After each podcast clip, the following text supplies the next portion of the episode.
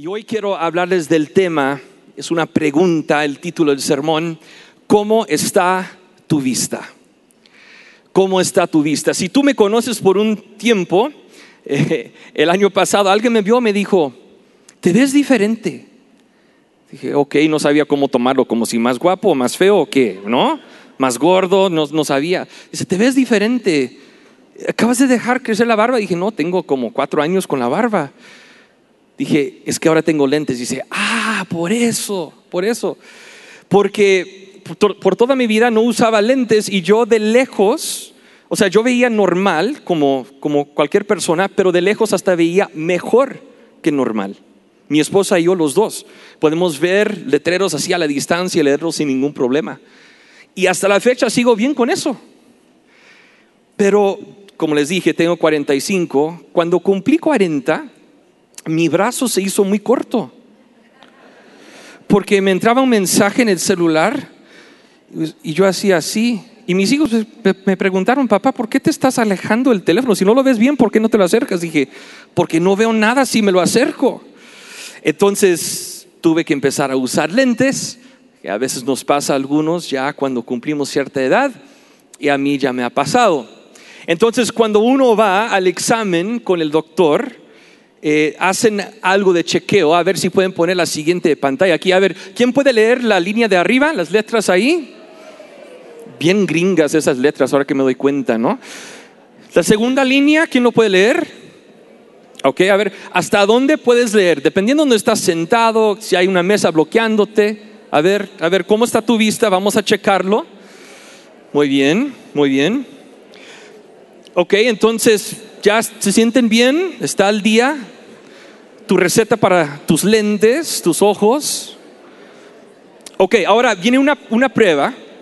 Voy a poner, en un segundo van a poner otra pantalla aquí. Y yo quiero que el momento que el equipo de video pone esta siguiente pantalla, quiero que todos lean en voz alta qué es lo que dice y vamos a probar que también puedes ver. ¿Están listos? Vamos, ponlo ahí está. A ver, me voy a...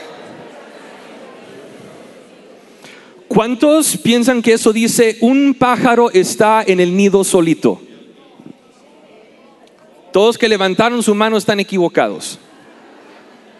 Dice, un pájaro está en él, el nido solito.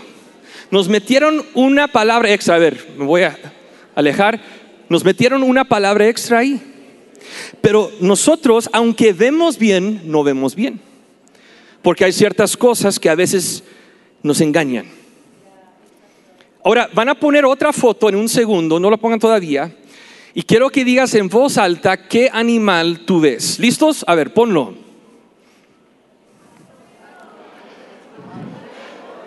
¿Quién dice que es un pato? ¿Quién dice que es un conejo? ¿Quién quiere ver qué son las dos cosas?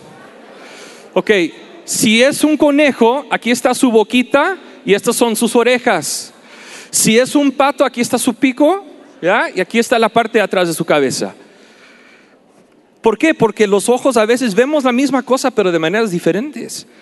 Vamos a una más. A ver, tú dime, pueden poner la siguiente. ¿Qué ves ahí? ¿Es una mujer? Ok, ¿es una mujer joven, elegante o es una mujer vieja, fea? Te voy a ayudar. Si tú ves una mujer joven, elegante, es porque en tu mente estos son sus ojos, su nariz y está mirando en otra dirección. Si tú ves una viejita fea, esta es su nariz, este es su ojo izquierdo y estos son sus labios. Ah, ¿verdad? Mi pregunta para ti es, ¿cómo está tu vista? Si tienes su Biblia, busca conmigo en el libro de Juan, el capítulo 9, verso 1. Dice en Juan 9:1, dice, mientras caminaba Jesús, vio a un hombre que era ciego de nacimiento. Rabí, ¿por qué nació ciego este hombre? Le preguntaron sus discípulos. ¿Fue por sus propios pecados o por los de sus padres? No fue por sus pecados ni tampoco por los de sus padres, contestó Jesús. nació ciego para que todos vieran el poder de Dios en él. Debemos llevar a cabo cuanto antes las tareas que nos encargó el que nos envió. Pronto viene la noche cuando nadie puede trabajar. Pero mientras estoy aquí en el mundo, yo soy la luz del mundo. Debemos llevar a cabo cuanto antes las tareas, dice, y nota esa frase, nos envió. Todos digan conmigo, nos envió. Y nota ahí, la última parte del verso, ahí lo he subrayado, que dice, yo soy la luz del mundo. ¿Qué es lo que está haciendo Jesús? Va a sanar a un ciego. Verso 6 dice, luego escupió en el suelo, hizo lodo con la saliva y lo untó en los ojos del ciego. Le dijo, ve a lavarte en el estanque de Siloé. Siloé significa enviado. Todos digan conmigo, enviado. Entonces el hombre se fue, se lavó y regresó, regresó viendo. La palabra latina para Siloé es misión de donde sacamos la palabra misión. Eso es lo que quiere decir ese nombre para ese estanque en Jerusalén de Siloé. Qué interesante que Jesús envió a un hombre a un estanque que quiere decir enviado. Porque Dios nos quiere usar, nos quiere mandar en una misión, nos quiere enviar con sanidad para los que ahorita están ciegos. Mateo 28, 19, muchos saben de memoria, por lo tanto vayan y hagan discípulos de todas las naciones, bautizándolos en el nombre del Padre y del Hijo y del Espíritu Santo. Quiero que notas dos cosas ahí. Número uno es de que estamos siendo siendo enviados. Segundo, nota que aquí habla del bautismo. Porque esta historia de sanidad de un ciego tiene mucho que ver con el bautismo. Se lo voy a mostrar. Pero somos enviados porque cuando Jesús entra en nuestras vidas, nos envía fuera. Tú y yo no fuimos salvos, no fuimos llamados al ministerio para aislarnos y quedarnos en una cueva. Nunca debemos de ser un secreto. Nosotros debemos de ser conocidos, debemos de ser enviados fuera. Cuando Jesús entra en mi vida, me manda fuera.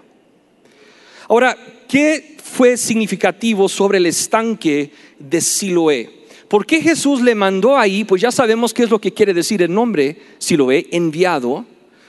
Pero qué importancia tenía ese lugar para la cultura judía en cuanto a las ceremonias que ellos celebraban. El estanque se llenaba con agua de un manantial. Había otros estanques en Jerusalén, pero este era muy especial porque se llenaba con un manantial natural. Entonces los judíos decían, este es un lugar especial porque es agua viva. El agua se utilizaba en el templo en la fiesta de los tabernáculos. ¿Te acuerdas que había siete fiestas o festivales que los judíos celebran cada año? Y uno de esos es de tabernáculos. Está por comenzar esta semana que viene esa fiesta en Jerusalén y se usaba ese agua durante esta fiesta de los tabernáculos. El sacerdote venía y llenaba un cántaro de oro en el estanque de Siloé todos los días, excepto el último, porque llevaba ese agua desde el estanque de Siloé y lo llevaba al templo y ahí fue derramado como una ofrenda al Señor ese agua. Y el sacerdote hacía eso todos los días de esa fiesta, excepto el último. ¿Por qué? Porque era manera de decir que un día el sumo sacerdote, el Mesías que estamos esperando, nos va a dar agua viva. Les estoy leyendo un milagro de sanidad de un ciego en Juan 9.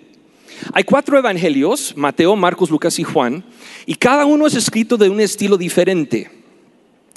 Escuché una historia chistosa de un pastor que era nuevo, no era pastor todavía, apenas conoció al Señor en la universidad y alguien le regaló una Biblia de Gedeón, ¿no? Y entonces él y sus amigos que jugaban fútbol americano decidieron leer la Biblia.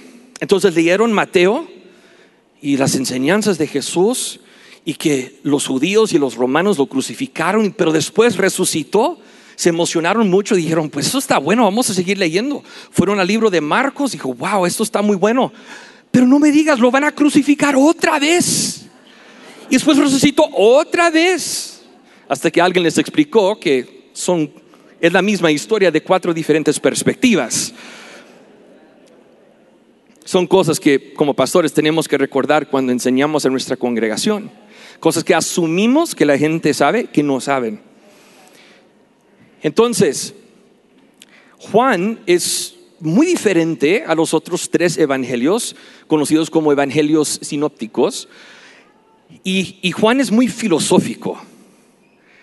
Si quieres buscar la historia de la primera Navidad, olvídate de Marcos porque Marcos tenía prisa porque estaba escribiendo a los cristianos en Roma que estaban sufriendo y estaban a punto de morir. Entonces vamos al grano. Y Juan nos cuenta del nacimiento de Jesús, pero en vez de hablarnos de José y María y Belén, nos habla de Jesús como el verbo que se hizo carne. Súper filosófico, muy profundo. Y lo que Juan hace es de que es muy interesante cuando empiezas a leer el libro de Juan. Juan comparte una enseñanza de Jesús y después, después de la enseñanza, te muestra un milagro que hizo Jesús que confirma la doctrina o la enseñanza que te acaba de enseñar. Quédense conmigo, lo van a entender en un momento. Estamos en Juan 9. Jesús sana a un ciego. Lo manda al estanque de Siloé. Ese era un lugar muy importante y durante la fiesta de los tabernáculos, el sumo sacerdote de ahí agarraba el agua todos los días excepto el último. Regresamos a Juan 7, verso 37, y nos dice claramente, el último día del festival, el más importante, Jesús se puso de pie y gritó a la multitud, todo el que tenga sed, puede venir a mí. Todo el que crea en mí puede venir y beber, pues las escrituras declaran, de su corazón brotarán ríos de agua viva. No es una coincidencia. El milagro de Juan 9, de sanar a este ciego y mandarlo al estanque de Siloé, es el cumplimiento de la enseñanza que Jesús ya dio ahorita en Juan 7. Ahí te va otro. Jesús envió al hombre a lavarse en el estanque como simbolismo del bautismo. Ustedes saben que la iglesia primitiva usaría esta historia para explicar el bautismo a los nuevos creyentes. ¿Cuál historia? La historia de la sanidad de un ciego. Es lo que la iglesia primitiva usaba para enseñar a los nuevos creyentes por qué necesitaban ser bautizados en agua. ¿Por qué? Porque ceguera en la Biblia iguala oscuridad y vista iguala la luz. Entonces, en Juan 8, ya estamos, el milagro está en qué capítulo? Juan 9. Ya leímos en Juan 7 que Jesús declara, yo soy agua viva. Y ahora nota lo que dice en Juan 8, verso 12. Jesús habló una vez más al pueblo y dijo, yo soy la luz del mundo. Si ustedes me siguen no tendrán que andar en la oscuridad porque tendrán la luz que lleva a la vida. Jesús sanó a un hombre ciego para confirmar que Él es la luz y ahora van a poder ver. ¿Por qué Jesús escupió en el suelo para sanar a este hombre?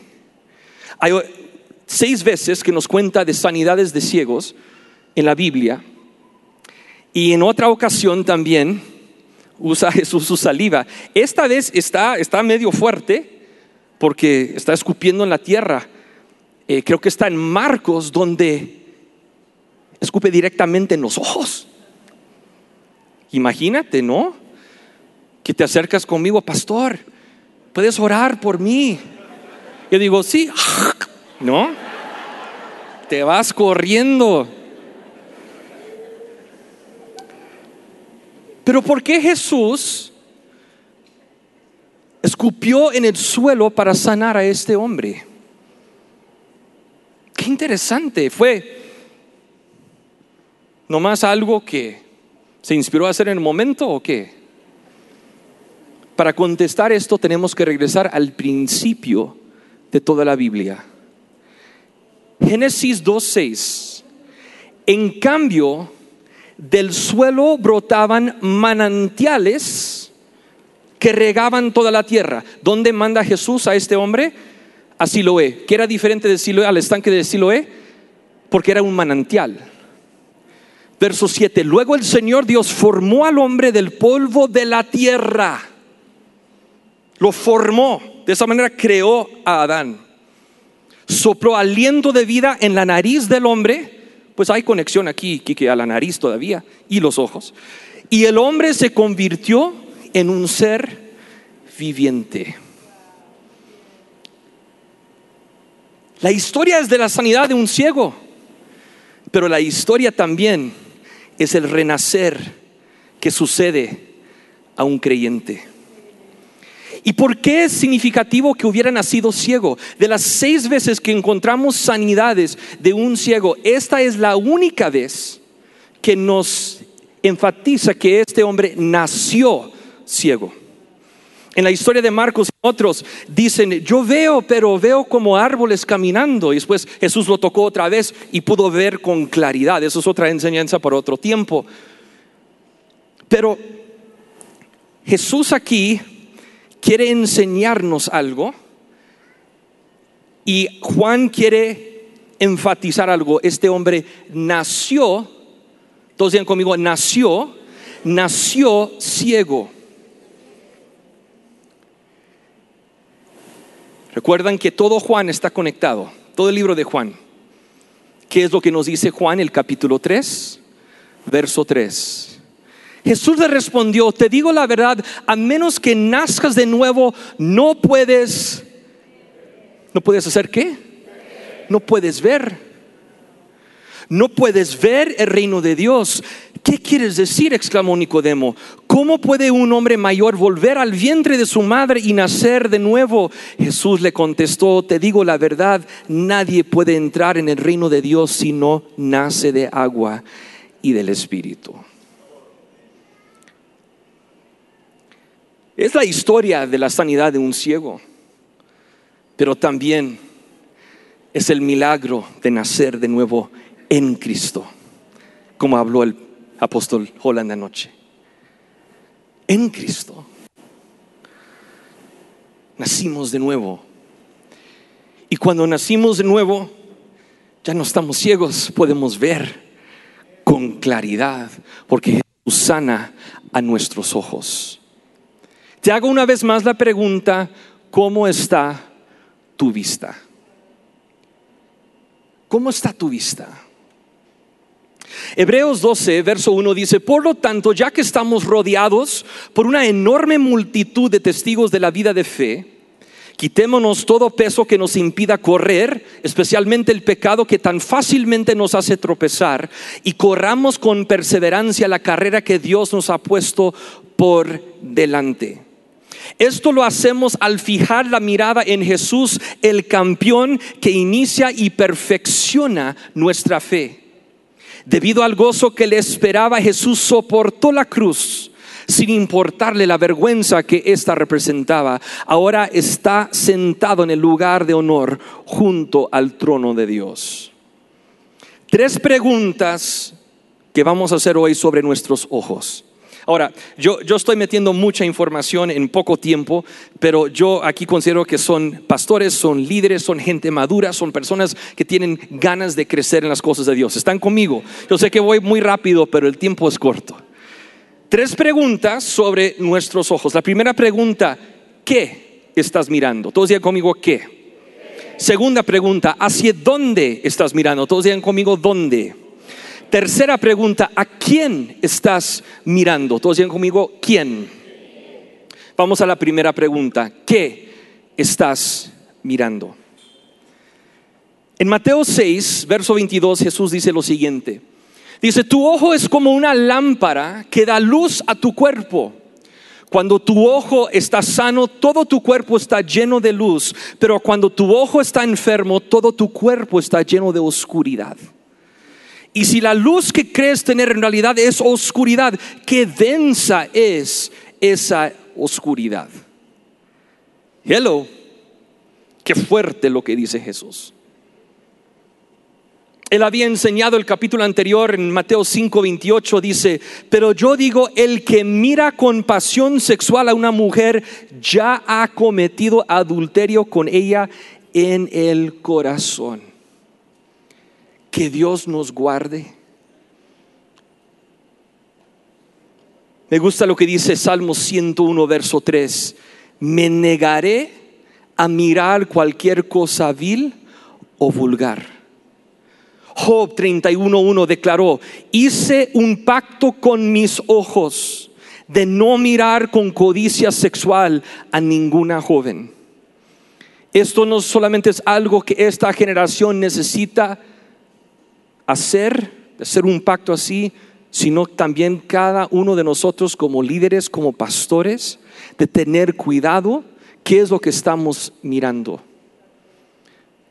Pon bordes alrededor de tu vida, alrededor de tu computadora, de tu, tu teléfono, para guardar tus ojos. Es importantísimo. Filipenses 4:8 dice, y ahora, amados hermanos, una cosa más para terminar, concéntrense en todo lo que es verdadero, todo lo honorable, todo lo justo, todo lo puro, todo lo bello y todo lo admirable. Piensen en cosas excelentes y dignas de alabanza. Mi pregunta para ti hoy es, ¿qué estás mirando? Si tú has caído o estás atrapado con lujuria, pídele perdón a Dios. Su palabra dice que Él es fiel para perdonarnos cuando le pedimos perdón por nuestros pecados. No deje que el enemigo te echa condenación. Romanos 8.1 nos dice que ya no hay condenación para los que estamos en Cristo Jesús. Entonces, hermano, es tiempo de dejar eso atrás. Es tiempo de purificar nuestros ojos. ¿Cómo está tu vista? ¿Qué estás mirando? La segunda pregunta que hoy te hago es, ¿hacia dónde estás mirando? ¿En qué dirección? Mi primera recomendación para ti tal vez te va a sorprender, tal vez vas a decir, ups, se equivocó. El pobre Tim no sabe lo que está diciendo, pero ahorita te voy a mostrar en la palabra de Dios para afirmar esto. Mi primera recomendación para ti es mira hacia atrás. Pero Tim, no sabes la historia de Lot y su esposa que miró hacia atrás. Sí, claro, nunca debemos de mirar hacia atrás, hacia el pecado, de regresar como un perro al vómito pero debemos de mirar hacia atrás para pedir perdón. De dormir cada noche y decir, Señor, si hay algo que he hecho, que he pensado, que he dicho, que no es a tu agrado, perdóname. Examina mi corazón. Cuando hacemos eso es parte del proceso de mirar hacia atrás. Como les dije, en primera de Juan 1.9, pero si confesamos nuestros pecados a Dios, Él es fiel y justo para perdonarnos nuestros pecados y limpiarnos de toda maldad. Romanos 8.1, por lo tanto ya no hay condenación para los que pertenecen a Cristo Jesús. Mira hacia atrás para pedir perdón, pero hay un segundo elemento de por qué miramos hacia atrás, para agradecer a Dios por sus bendiciones. Esto no hacemos lo suficiente. Salmo 103, verso 2 dice, que todo lo que soy alabe al Señor, que nunca olvide todas las cosas buenas que hace por mí. Salmo 77, verso 11, pero después me acuerdo de todo lo que has hecho oh Señor. Recuerdo tus obras maravillosas de tiempos pasados. ¿Sabe cuál es mi día festivo favorito de todo el año? Ah, Navidad. No, ahora no te ofendes conmigo, todavía soy pastor y soy cristiano, si Navidad no es, no es mi día favorito del año. Para mí es, es un día que celebramos en Estados Unidos que se llama Acción de Gracias. Me encanta. Es una tradición que tenemos en Estados Unidos de más de 400 años. Antes de que se fundó los Estados Unidos como Estados Unidos, ya se estaba celebrando acción de gracias. Es un tiempo para recordar las bendiciones de Dios. Y yo te recomiendo apartar un día, hacer tu propio pavo y mirar un poquito de fútbol americano como tradición americana, pero sobre todo tomar un día para darle gracias a Dios por todo lo que ha hecho en el año decirle gracias. Podemos decirle gracias ahorita al Señor. Gracias Señor por todas tus bendiciones. Es más, si tú estás sacado de onda que te estoy recomendando mirar hacia atrás, entonces estás desobedeciendo una de las instrucciones de parte del mismo Señor Jesucristo. Primera de Corintios 11:25 dice, de la misma manera tomó en sus manos la copa de vino después de la cena y dijo, esta copa es el nuevo pacto entre Dios y su pueblo, un acuerdo confirmado con mi sangre. Hagan esto en qué? Memoria de mí todas las veces que la beban. Primero miramos hacia atrás y recordamos la cruz y le damos gracias a Dios por esa cruz que nos salvó y nos redimió. Después de mirar hacia atrás, ¿sabe dónde miramos? hacia abajo. Pastor, otra vez. ¿Estás mirando en la dirección equivocada? No, no, es súper importante mirar hacia abajo. Importantísimo. Mirar hacia abajo en humildad ante Dios. No sé si te gusta patinar.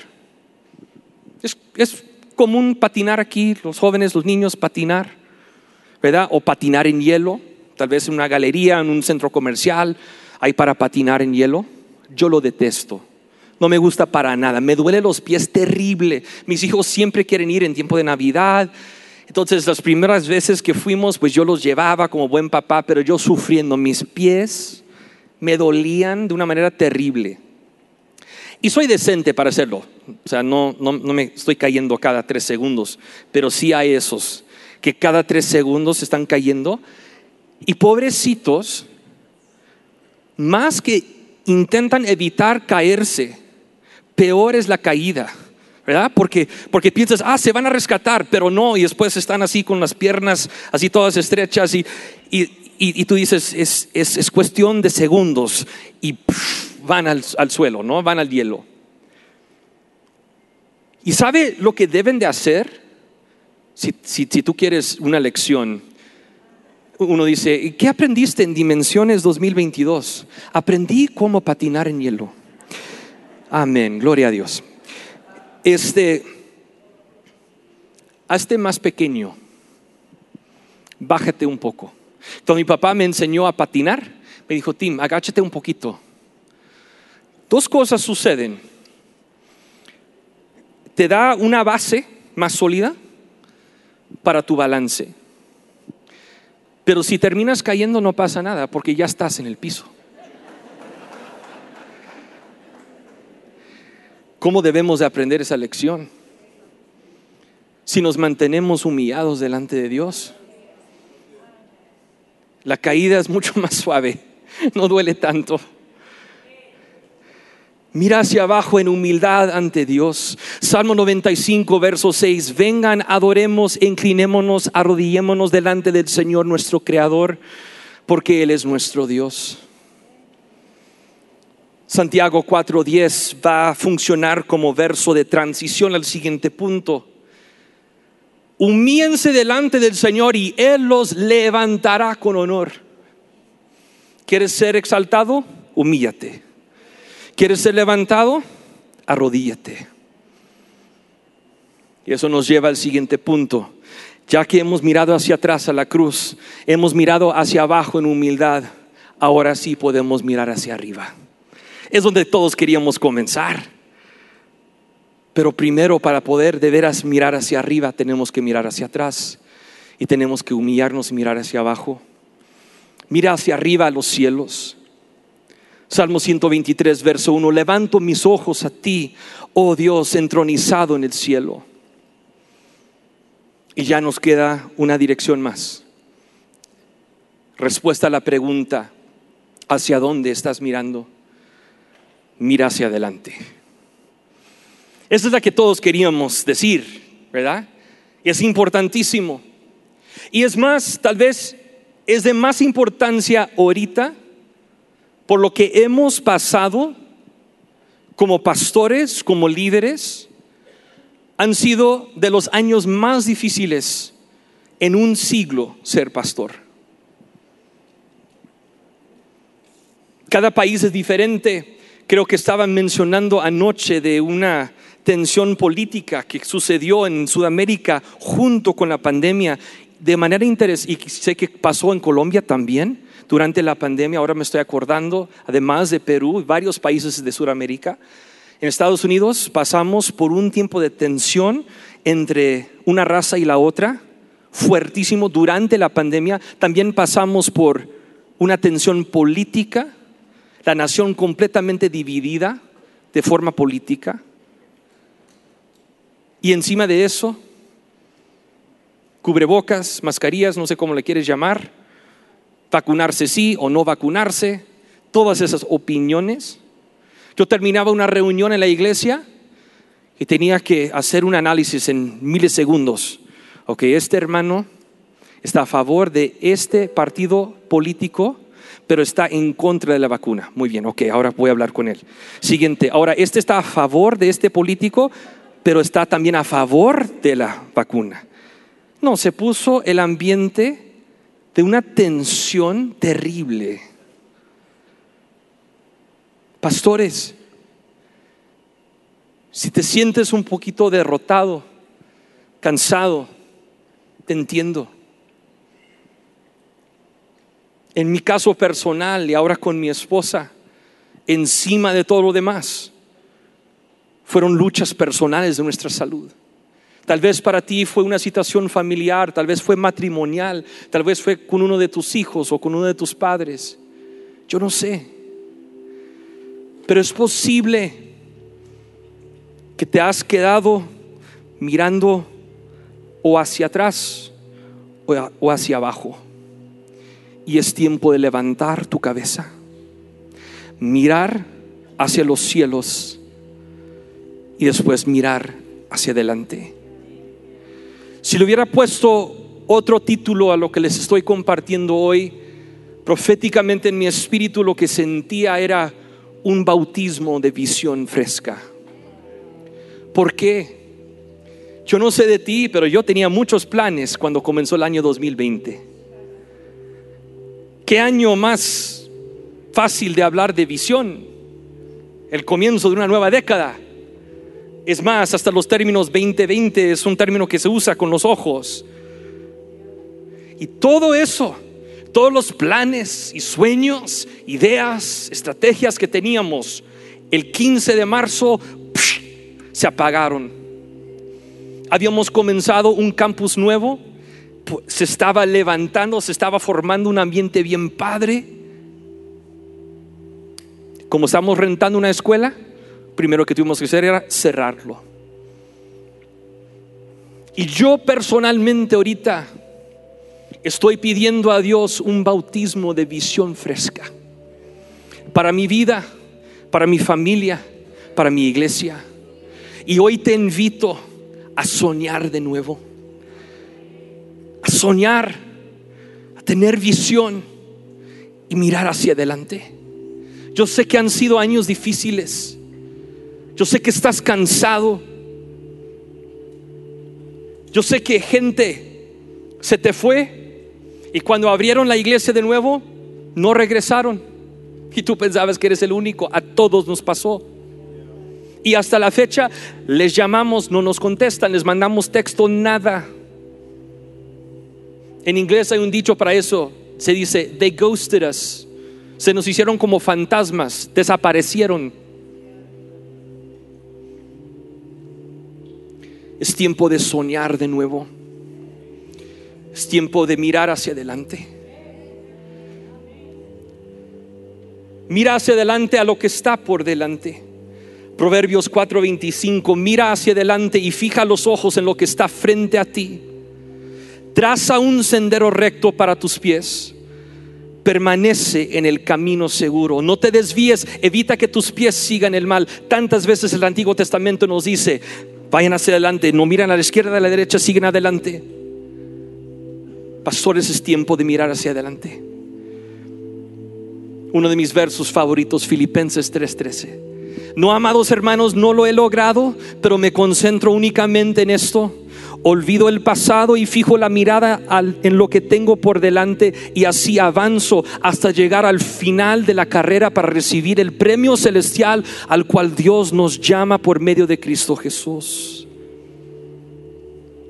Quiero recordarles de una de las escrituras más importantes en cuanto a visión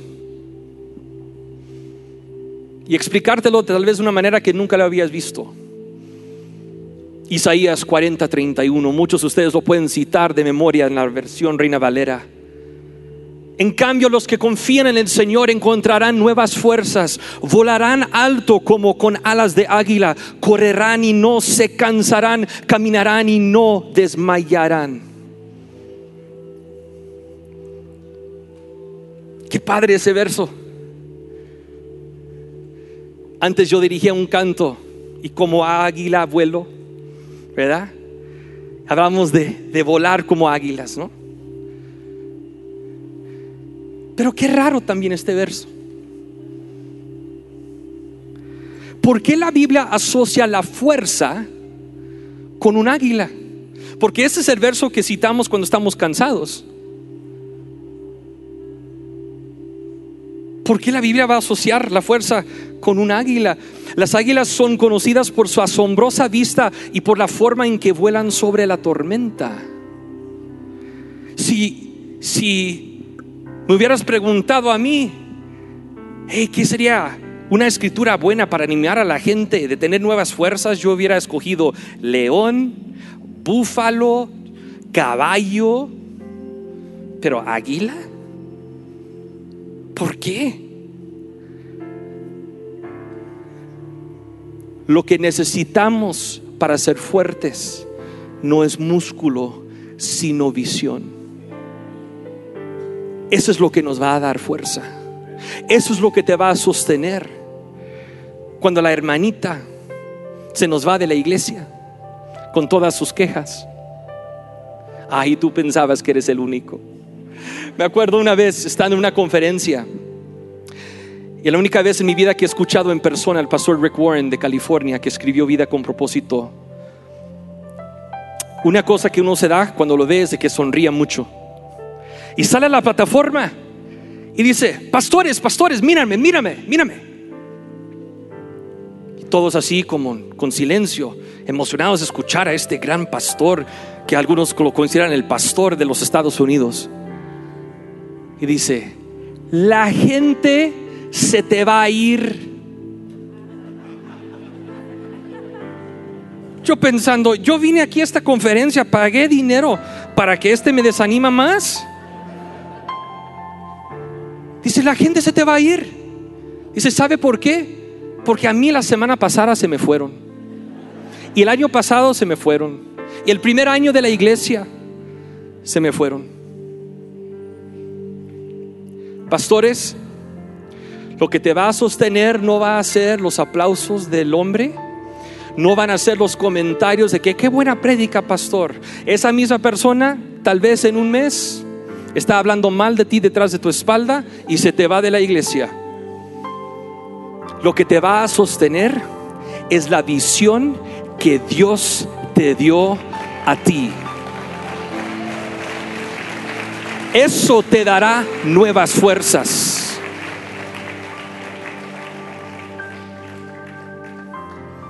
La última pregunta, la más importante.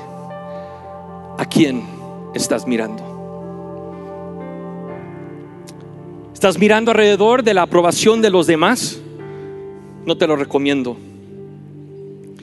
En el año 1952 algo se hizo que nunca se había, eh, hecho en la historia de la humanidad. Un hombre inglés llamado Roger Bannister corrió una milla en menos de cuatro minutos. Mucha gente pensaba que no iba a ser posible que alguien, que un ser humano iba a poder correr una milla de distancia en menos de cuatro minutos. Él lo hizo. Y creo que fue alrededor de mayo de 1952. Un mes después, un hombre australiano llamado John Landy también lo hizo y lo hizo por tres segundos menos. Entonces, en agosto de 1952, ellos dos, Roger Bannister y John Landy, junto con seis otros corredores, estaban en una competencia, en un torneo. Tú puedes ver esto en YouTube, no lo buscas ahorita, pon atención, pero después lo puedes buscar. Se llama La Mía de un Milagro. Porque el primero para romper ese récord fue Roger Bannister y el segundo para romperlo fue John Landy. Y en esta carrera John Landy estaba enfrente toda la carrera. Y estaba por terminar. Y él a lo mejor ya calculando, voy a ganar, voy a ganar. Entonces en la última parte de la carrera, miró hacia atrás para ver dónde estaba Roger Bannister. Y cuando hizo eso, Roger Bannister corrió al otro lado y lo pasó y ganó. ¿Qué nos enseña? que nunca vas a ganar la, la carrera mirando alrededor. Hay que mirar hacia adelante. Mantén tus ojos sobre esa meta final del cual Pablo nos habló en Filipenses 3. ¿A quién estás mirando? ¿A ti mismo? El humanismo nos dice que la solución está en ti. Que si buscas muy profundamente dentro de ti vas a encontrar la solución. ¿Cuántas canciones de las caricaturas de Disney tienen letras así? Que el héroe está en ti. No, señores, el héroe no está en ti. El héroe se llama Jesucristo. A Él estamos mirando. Él es la meta final. Él es el único que debemos de estar siguiendo. Jesús. Termino con esta historia de Mateo 14, verso 25. A eso de las tres de la madrugada Jesús se acercó a ellos, los discípulos, caminando sobre el agua, el mar de Galilea. Cuando los discípulos lo vieron caminar sobre el agua, quedaron aterrados, llenos de miedo, clamaron, es un fantasma. Pero Jesús les habló de inmediato, no tengan miedo, dijo, tengan ánimo, yo estoy aquí necesito repetir ese verso por un momento porque alguien necesita escucharlo.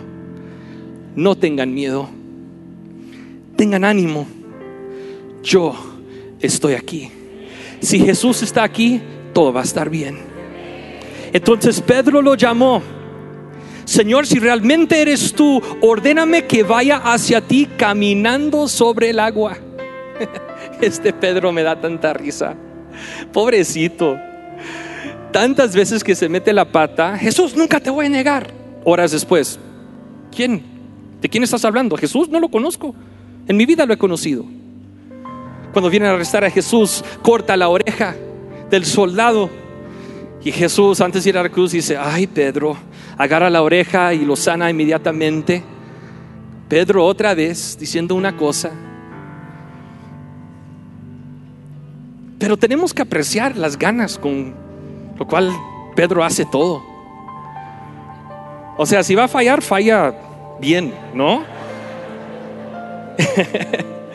Ahora, no está en la Biblia, no sabemos, pero según las leyendas dicen que Pedro murió como mártir de la iglesia. Y los que lo mataron lo iban a crucificar. Y él dijo, antes de que me matan, te pido un favor me puede crucificar de boca abajo porque yo no soy digno de morir de la misma manera que murió mi Salvador. Pedro falló, pero Pedro le echaba muchas ganas. Tal vez mi historia favorita en toda la Biblia es Juan 21, cuando, cuando Jesús se reconcilia con, o mejor dicho, cuando Pedro se reconcilia con Jesús y Jesús lo restaura. Y yo creo que fue ese encuentro ese día, en esa mañana que desayunaron juntos un pescado que sostuvo a Pedro para morir como mártir de la iglesia. Pero aquí dice en el verso 29, Jesús dijo, sí, ven Pedro. Entonces Pedro se bajó por el costado de la barca y caminó sobre el agua hacia Jesús. Pero cuando vio, ahí están los ojos, cuando vio el fuerte viento y las olas, se aterrorizó y comenzó a hundirse. Sálvame, Señor, gritó. Tal vez hay alguien aquí que se siente como Pedro en este momento. Que tal vez hace un tiempo tú empezaste a caminar sobre agua y Dios empezó a hacer milagros en tu vida. Pero algo ha sucedido. Alguien te traicionó. Algo te pasó al nivel personal, al nivel de salud, al nivel de amistad. Y lo único que tú ves son olas y tienes miedo, quiero recordarte que Jesús está aquí. Y si Él está aquí, todo va a estar bien. ¿Cómo hacemos esto? Donde comenzamos hoy en Hebreos 12.1, perdón, verso 2. Esto lo hacemos al fijar la mirada en Jesús. El campeón, el héroe que inicia y perfecciona nuestra fe.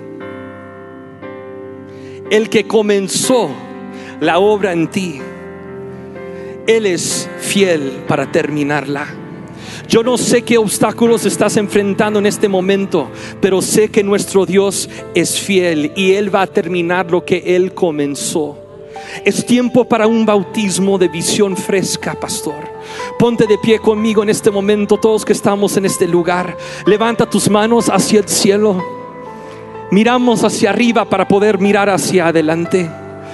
Porque necesitamos tener un encuentro con nuestro Dios. Que nuestra visión sea refrescada hoy. Que tengamos esa visión del cielo del cual nos habló anoche el pastor Robert. Si tú anhelas eso como yo lo anhelo, ¿Por qué no le decimos eso al Señor? Señor, manda un bautismo de visión a mi vida. Como ese hombre que nació ciego, pero tú lo sanaste, Señor. Y él pudo conocer agua viva y él pudo conocer la luz del mundo. Hoy, Señor, anhelamos nacer de nuevo. Hoy anhelamos que las visiones y los sueños nazcan de nuevo en nuestras vidas y en nuestros ministerios. Señor, tú sabes el destino que está juntado en este salón hoy. Y hoy nos sometemos una vez más, rendimos nuestra vida, ponemos nuestra vida sobre el altar. Como cuando primero comenzamos el ministerio Hoy, Señor, renovamos ese compromiso. Danos una nueva visión, Señor. Jesús, te anhelamos. Queremos más de ti. Toca, Señor, cada corazón. Te voy a invitar a hacer una cosa más. Yo sé que esto es inusual, pero te voy a invitar a poner tus manos sobre tus ojos. Señor, sana nuestros ojos. Queremos ver, Señor, lo que tú nos quieres mostrar. Sana, Señor, nuestros ojos. Danos sueños, danos visiones. Sana, Señor, esas áreas que están ahorita en, en oscuridad. Sana tu pueblo, Dios. Queremos nacer de nuevo con la visión.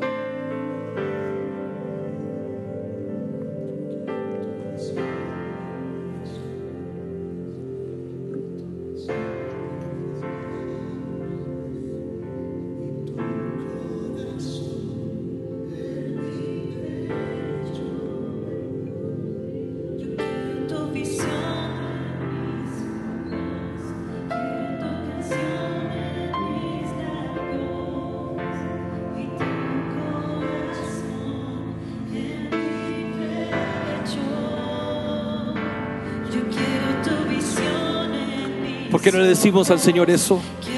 Levanta tu voz, levanta tus ojos, levanta tus manos al Señor. Danos una visión fresca, Dios. Toca, Señor, cada pastor aquí. Toca, Señor, a cada líder. Danos una visión, Dios. Dilo con todo tu corazón, iglesia, vamos.